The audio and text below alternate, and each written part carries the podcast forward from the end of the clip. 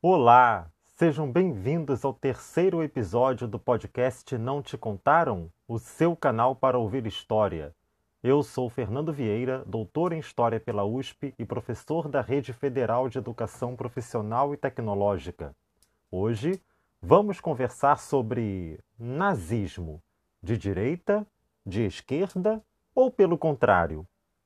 Em um debate sobre política, quando os ânimos ficam exaltados, não é raro ouvir um dos lados gritar nazista para seu adversário. Essa é uma forma grosseira de acabar com o debate e proclamar a suposta vitória sobre o oponente. Isso acontece porque, em nossa época, o nazismo é objeto de tamanha reprovação que chega a ser criminalizado nas sociedades democráticas. Em outras palavras, o nazismo é, hoje, a síntese do mal. Agora, se a ideologia nazista e seus efeitos trágicos, como o extermínio de populações e o autoritarismo, servem de exemplo do que não fazer em nossa sociedade, isso não tem servido para expulsar as menções a esse regime. A polarização política vivida no Brasil é um exemplo disso. Sabe o xingamento de nazista ao qual me referi antes? Então, como essa ofensa é algo que ninguém quer nem pode assumir, o mal acaba sendo sempre o outro. No bate-boca, quem é de direita diz que o nazismo é de esquerda, quem é de esquerda diz que a direita é nazista, e o ringue está armado.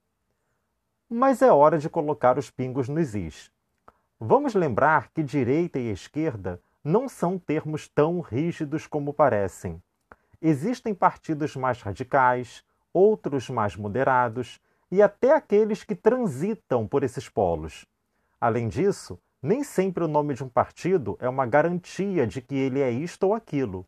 No Brasil, o Partido Socialista Brasileiro está bem menos à esquerda que o Partido da Causa Operária.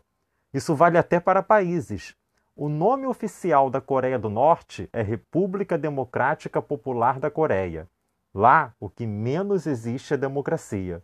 Isso complica um argumento muito repetido pelos que associam o nazismo à esquerda. O fato de que o nome do partido nazista, Partido Nacional Socialista dos Trabalhadores Alemães, revelaria sua filiação ao jeito soviético de fazer política, uma realidade desde a Revolução Russa de 1917.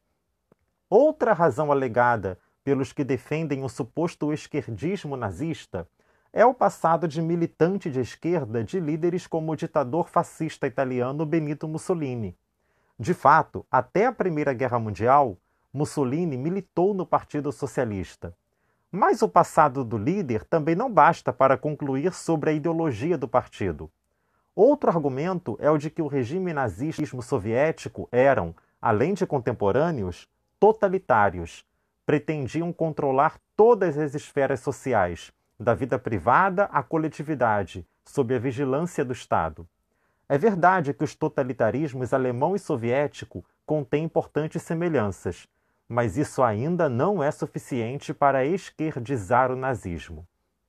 Meus caros, o fundamental nesse problema é aceitar o fato de que o totalitarismo nazifascista é um sistema extremo de controle individual e social de militarização, de nacionalismo, de autoritarismo. Portanto, é extremo alguma coisa. É errado, de cara, dizer que se trata de direita ou esquerda simplesmente.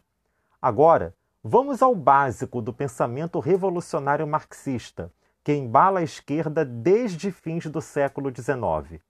O marxismo afirma que as sociedades desenvolvidas sob o capitalismo vão passar pela luta de classes entre os trabalhadores e os donos dos meios de produção, e que a revolução operária triunfará e tomará o Estado. Por fim, a semente da revolução se espalhará pelo mundo, unindo os trabalhadores de todos os países sob a bandeira do socialismo. É fato que regimes totalitários foram implantados a partir de referenciais marxistas. As ditaduras de Stalin na União Soviética e de Pol Pot no Camboja são exemplos. Porém, o totalitarismo nazi-fascista tem no seu DNA um elemento que não casa com a agenda construída pela esquerda raiz, o internacionalismo proletário.